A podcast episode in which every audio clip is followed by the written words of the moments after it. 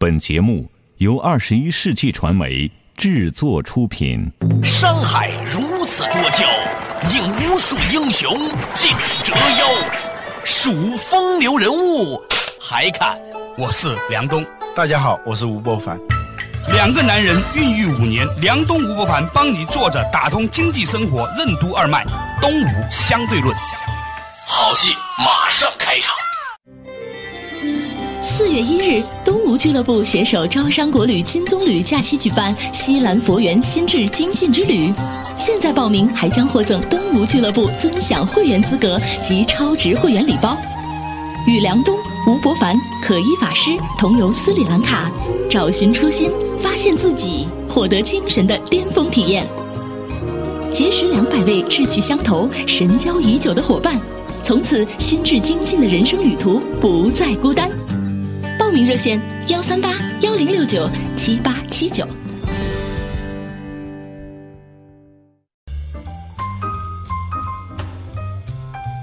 坐着打通经济生活任督二脉，大家好，欢迎收听《东吴相对论》，我是梁东，对面的依然是二十一世纪商业评论发行人吴伯凡，老吴你好。大家好。整个春节呢，大家都在讨论这个红包这件事情哈。当然，作为一个旧话题呢，我们肯定不会从这个话题去谈。但是我在想一个事儿，互联网金融显然是二零一三年和二零一四年中国的一个主题。不过，为什么老吴？你说为什么这个事儿在美国就不流行呢？嗯。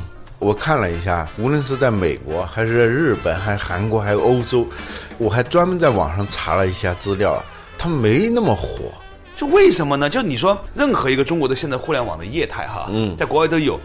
按道理说，太阳底下无新鲜事儿，嗯，不可能说有什么需求是强大到只有中国人有，哎，美国人、日本人没有的，对，不可能说美国、日本人就在这点笨到这个程度就不明白这事儿。中国的互联网一直是这种模仿式跟进的，C to C 嘛，Copy to China。嗯，中国的公司到美国去上市都要讲一个是中国的什么什么公司啊，对，都是用这样一种表达方式。对。但是呢，中国就这个互联网金融火爆的程度呢，的的确确是任何一个国家，包括这个互联网非常发达的美国，都没有过的这种火爆的现象。嗯，我在想，这种现象呢，也不完全是一个独一无二的，以前也出现过这样的事情，比如说微博。嗯，就美国的微博从来没有火到像我们中国当时火的那个程度。Twitter 比较火爆，但是估计也不会。那没有没有像中国这个火爆的这种程度，一个是偷菜是吧？在美国也没有出现过偷菜这样火爆的游戏啊。对，嗯，后来这个微博也非常像偷菜啊，就让人每天整个的心思都花在上头。就有段时间，很多人恨不得马上又有个红灯，对呀，开车的时候马上可以掏出手机看一下微博，盼盼红灯。现在的互联网金融的那种火爆的程度，比当年的微博还要火。尤其是春节期间的这种抢红包，使得大家就作为消费者、作为用户，还是作为业界，呃，业界都觉得这个互联网，不管你是不是金融企业，你要不做互联网金融，你就完完全全落后了。有人说，二零一四年中国互联网竞争的主题，最重要的主题就是互联网金融。我个人的观察呢，有很多事情是相关联的哈。嗯，在一零年、一一年、一二年，中国的其实整个的股市并不是很好，但是你看那几年，中国的银行业的利润率非常高，高到令人发指的地步。有一家银行的领导说：“啊，我们太赚钱了，赚的都不好意思了。”对呀，有段时间我在看港股上的，像几大银行在香港股市上的这个 PE 都低得很可怕了。就是说，虽然估值不高，市值不高。但是它的利润非常高，只是 P E 比较低而已。嗯，所以我就在想是什么原因？凭什么这些行业里面的这些公司，就是银行，可以比绝大部分的行业的这个利润率要高？嗯，高到什么程度？曾经出现过，在应该是二零一一年的时候啊，嗯，是二十八点八亿每天的利润，就是全国的这些银行每天赚的钱，嗯，净利润二十八点八亿。对，就是对于尤其是很多的二三线城市的小朋友，其实一线城市也是了。大部分的家庭的人来说，觉得孩子如果有机会做公务员以及到银行上班呢，那就叫体面的工作。因为我也认识一些朋友在银行里面嘛，但是呢，他们春江水暖鸭先知啊，他们发现说，其实银行业的日子最近一年开始不好过了。现在的互联网金融，余额宝、财付通，包括还有百度的，包括网易的，诸如此类啊，理财的这种产品和银行业的暴利之间，其实呢是有某种的隐秘的关联的。对我看到一个数据啊，就是在大陆、跟香港、跟台湾，嗯，这个差距是很大的，存贷利差，嗯，就是存款利率和贷款利率贷款利率之间的差。银行主要是靠这个差价在挣钱嘛。对我们中国大陆的银行，百分之八十的利润来源还就是来自于这么一个存贷利差。那、用我的话说，就是一个贸易业，低价买钱，高价卖钱，从中赚钱，他不需要太多的智力的。就是他从老百姓那儿吸收存款，拿个百分之二、百分之三了不起了，很多活期存款百分之一都不到，是吧？嗯。然后呢，把它贷给那些中小企业啊，贷给房地产，你就贷个房子吧，最少百分之六。在台湾呢，应该是就是零点九个点，嗯，就不到一个点。香港呢是一点五个点左右，啊、我们大陆的呢差不多是两到三个点，就是三个点左右。这就是说，你吸纳进同样的钱，大陆赚的钱是这个香港和台湾的两到三倍。再换算出来就是说，我们的银行只需要用一百万挣的钱，在台湾你要用三百万你才挣得到。对，由于我们这个利率不是市场化，是规定的嘛，存款利息和贷款利息这是不变的。说的难听点是有点强买强卖的意思。嗯，在这种保护政策下呢，我们的银行业赚钱就非常非常的容易。用平安银行的老板马明哲的话说，银行是躺着赚钱。证券是坐着挣钱，嗯，所以他们的保险是要跑着挣钱。你看，我们中国的现在互联网金融，所谓金融，它其实是主要是集中在这个存款、贷款这个上头，金融的范围其实是很广的嘛。对，所以呢，今天我们开了一个小头，稍事休息，马上继续回来。坐着打通经济生活任督二脉，为什么中国的互联网金融突然火爆起来？为什么美国、欧洲、日本互联网金融的火爆程度都远远不如中国？互联网金融的火爆会倒逼中国传统金融业的改革和利率的市场化吗？互联网金融和金融互联网有什么区别？为什么说互联网金融和金融互联网的区别类似于苹果手机和诺基亚手机的区别？欢迎收听《东吴相对论》。本期话题：当金融遇到互联网，心智是人生一切幸福的根源。心智有多精进，世界就有多精彩。四月一日，东吴俱乐部将举办西兰佛缘心智精进之旅，吴伯凡将在深具佛缘的斯里兰卡与您分享心智精进的妙地，以及互联网时代诸行无常、诸法无我的企业和人生管理艺术。即刻报名到斯里兰卡，获得心智精进的武功秘籍，打通经济生活的任督二脉吧。报名热线：幺三八幺零六九七八七九。作者打通经济生活任督二脉，大家好，欢迎收听《东吴相对论》，我是梁东，对面依然是二十一世纪商业评论发行人吴伯凡，老吴你好。大家好，哎，我们可以看到中国的这个互联网金融的发展呢，可以说在这一两年突然火爆起来了。我们也大概可以看到和过去一段时间的中国银行业的暴利有关。我觉得哈，这个情形呢，不管是有意还是无意，都倒逼了金融业的改革。嗯，关于利率市场化已经说了好多年了，但是一直未见什么动静。嗯，由于今天的所谓互联网金融的出现，导致这个利率虽然还没有最后说市场化，但实际上已经是。部分程度上实现了市场化，嗯，好多公司，余额宝也好，还有百发也好，他们都会算的。有的公司直接就这么宣传：你的钱如果在银行里头，你现在能赚到多少钱？把它拿出来到我这儿，能够赚到多少钱？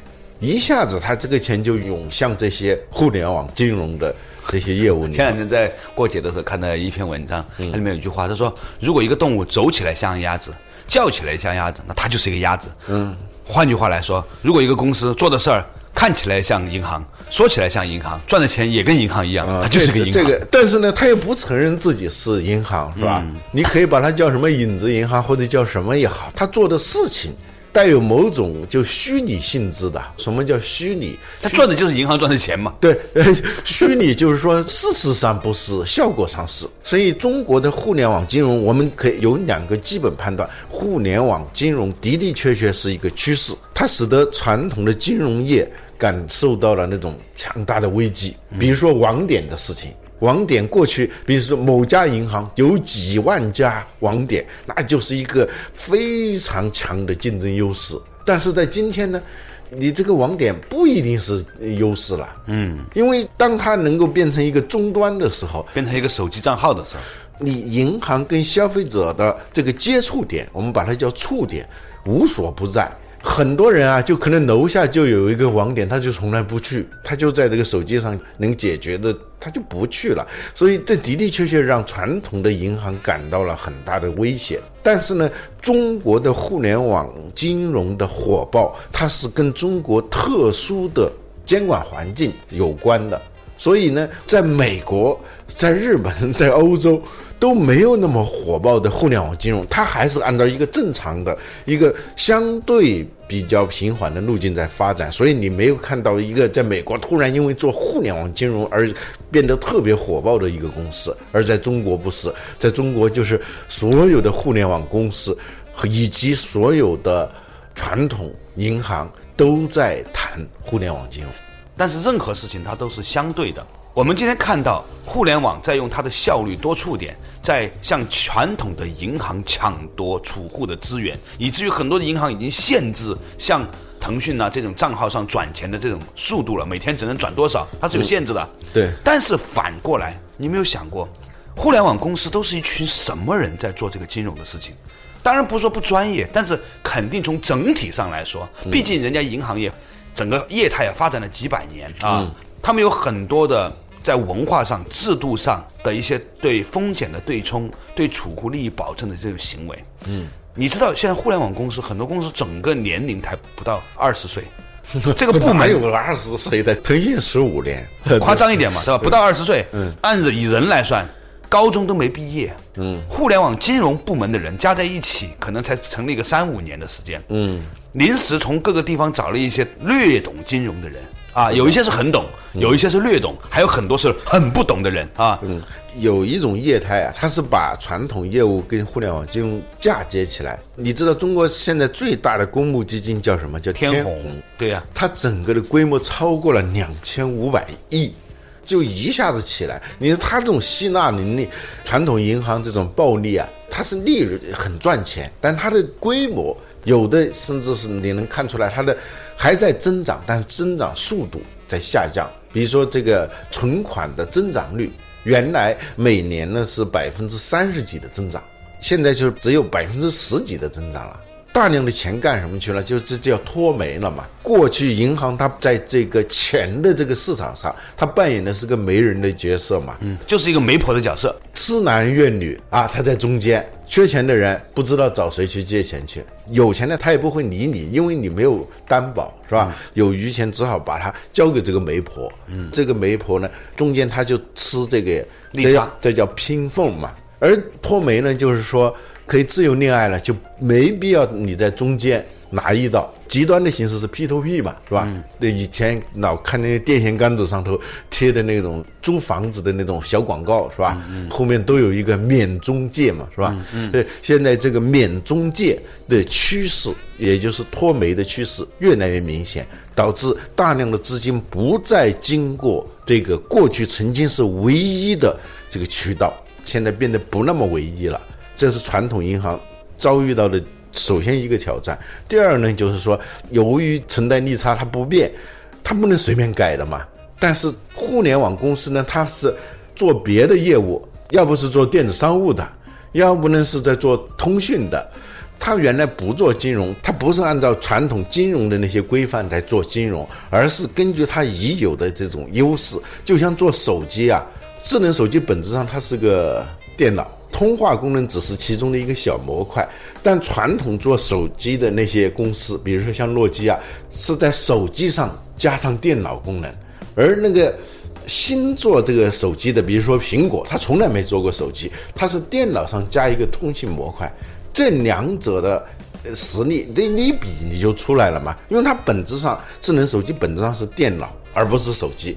在互联网金融这里头呢，就一种呢是金融加上互联网，就原来的金融业务加上了互联网的一些功能，比如说做网银啊、网上银行，马明哲把这种状态叫金融互联网，本质上它还是传统金融。对而互联网金融的本质呢，它是是互联网的这个功能，这个平台加上一个金融的功能，所以呢，它在某些方面，它的的确确有点相当于这个苹果做智能手机和诺基亚做智能手机这样一个差别。这是互联网公司做金融的它的优势，它的劣势呢，其实也很明显。嗯，它的劣势就是它其实就是我们长时间看到这个银行业的一些弊端，但是你没有想过，你多少对银行是有信任的，而银行累积下来的那些老员工里面，也有某一种的对财富安全的他自己没有意识到的这种坚守，就像任何这个老的药铺里面都有一些坚守的那些老员工一样，他们构成了这个老药铺的这种价值。其实，在银行里面那一些有一点死脑筋的老员工，他其实也构成了银行业的价值的核心，就是那种对信用的责任、对安全的责任。这个东西，其实某种程度上来说，互联网公司不一定有那么强的基因的。稍事休息，马上继续回来，坐着打通经济生活任督二脉，东吴相对论。互联网金融有哪些优势和劣势？为什么说中国互联网金融的火爆源于传统金融和互联网金融之间的压力差，而非互联网本身的活力？美国诗人埃伦·金斯堡为什么认为年轻时太激进的人很容易在年老时变得保守？快和慢为什么往往是一枚硬币的正反面？欢迎继续收听《东吴相对论》，本期话题：当金融遇到互联网。两千年东西方的海上贸易中心，野生动植物的天堂，八大联合国世界遗产，宝石、香料和红茶的国度——斯里兰卡，马可波罗心目中世界上最完美的岛屿。一座岛屿，大千世界，在这里遇到更好的自己。东吴俱乐部斯里兰卡之旅，四月一日出发，现在报名将获赠东吴俱乐部尊享会员资格，与梁冬欢乐畅游。报名热线：幺三八幺零六九七八七九。作者打通经济生活任督二脉，大家好，欢迎收听《东吴相对论》，我是梁东，对面的依然是二十一世纪商业评论发现吴不凡，老吴你好，大家好我们今天讲到的话题呢，就是二零一三年开始呢，互联网金融，尤其是包括网上的 P to P、网上的理财、网上的团购财富基金等等等等呢，突然火爆起来。这当然呢，跟过往的一段时间中国的利率管制有关。中国的银行业在过去的五年里面，可以说是全世界最暴利的行业之一了，因为呢，它限定了银行买钱和卖钱就是是存在的这个利差嘛，所以呢，它保证了它利润。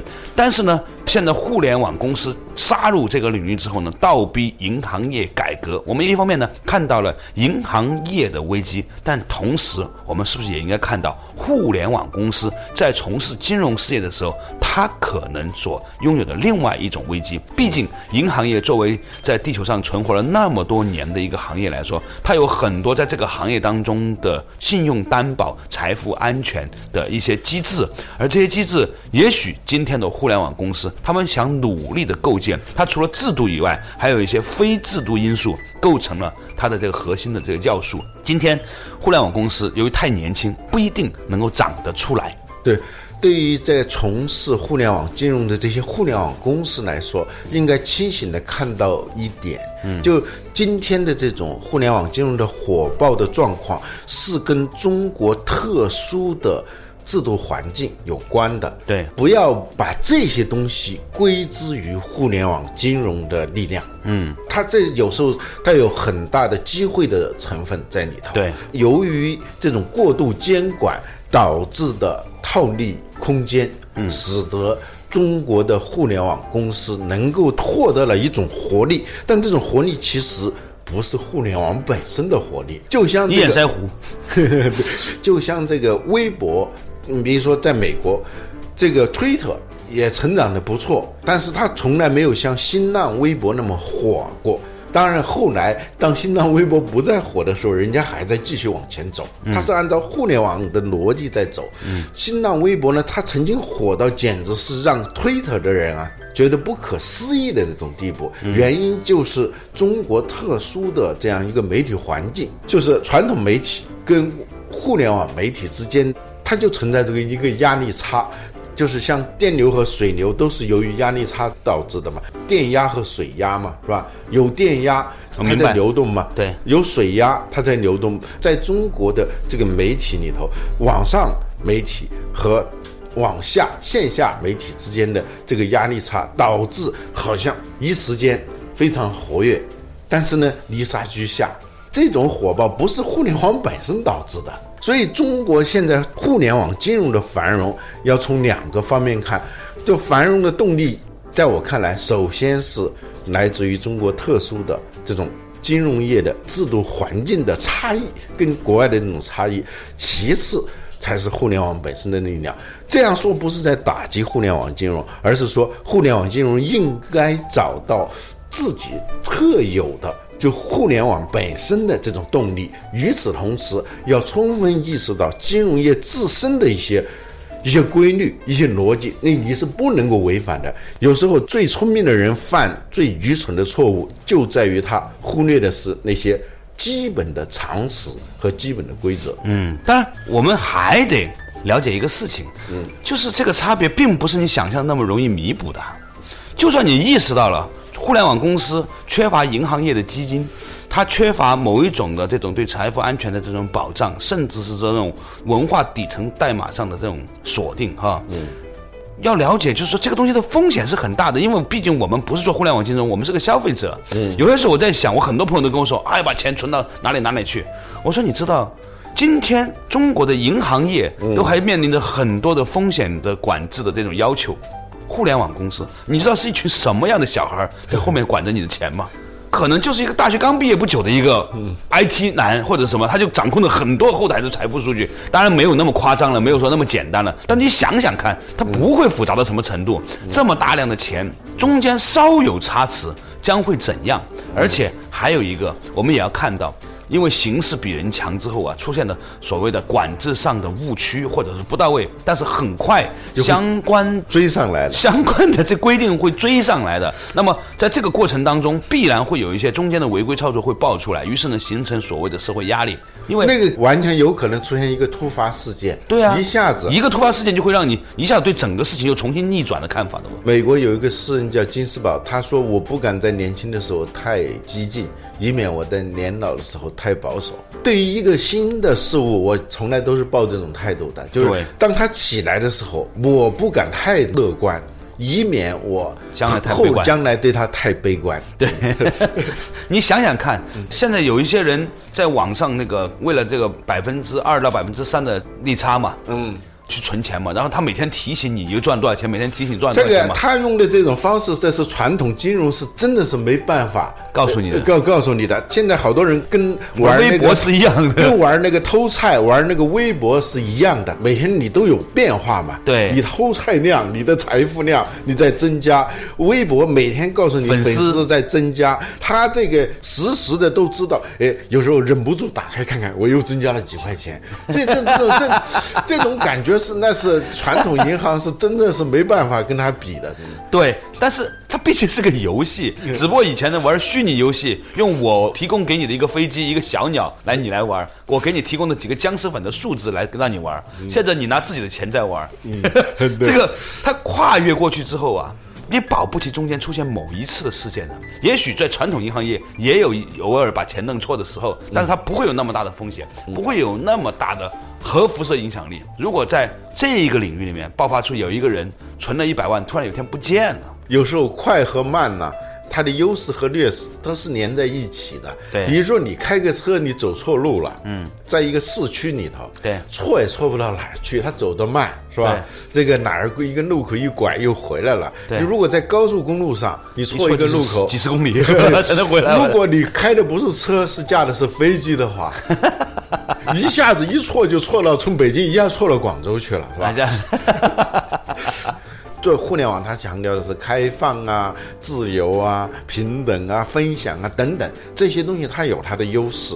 像金融这样，它不是玩游戏，它跟偷菜是不一样的。对啊、你说偷菜偷的，突然有一天你的菜没了，或者说你的积分金币啊，网上那些突然没了，你觉得也就最后虽然难受也就算了，对吧？对啊，那个粉丝掉了也就掉了。对，真的假的都是那个样子，嗯真的假的。但是那个钱是你自己从本来自己银行里转过去存的哦。对，所以互联网金融它又有点像以前的互联网的很多业务啊，呃，那个游戏呀、呃，偷菜游戏和微博，但有最大的不一样，它是身家性命、呃生命财产。你你其实算下来吧，也也没多少钱。你说十万块钱存在银行里百分之四啊，就是长期买理财产品，存到网上的大概百分之六点五，打你百分之七好了，就是百分之三的年差。